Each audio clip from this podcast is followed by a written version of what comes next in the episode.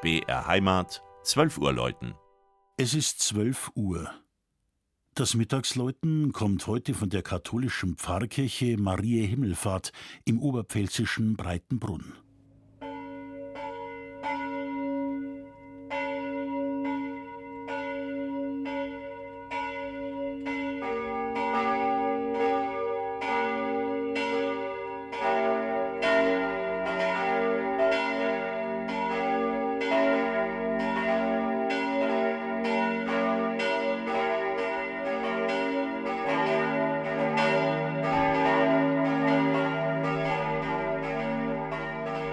Im südlichen Landkreis Neumarkt, eingebettet in die idyllische Landschaft romantischer Bachläufe, stiller Täler und steiler Magerrasenhänge, liegt die Marktgemeinde Breitenbrunn.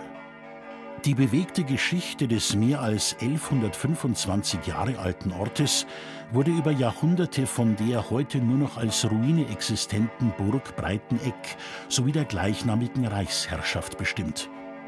1624 schenkte Kurfürst Maximilian von Bayern das Territorium seinem hochgeschätzten Feldherrn von Tilly.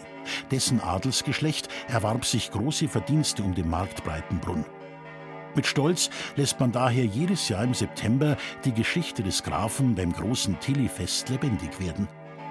Ihre Spuren haben die Tillys auch in der Pfarrei Breitenbrunn hinterlassen – so riefen sie etwa die bis heute bestehende Rosenkranzbruderschaft ins Leben, sorgten für die Rückkehr einer wertvollen Silbermonstranz, veranlassten die Erweiterung der auf einem Felsvorsprung am Ortsrand gelegenen Sebastianskirche und gaben 1716, 1717 auch den Neubau des Langhauses der Pfarrkirche in Auftrag. Deren Innenraum ist eine Augenweide. Drei prächtige Altäre, feiner Deckenstuck sowie die Freskierung und reicher Figurenschmuck vereinigen sich zu einem barocken Hochgenuss.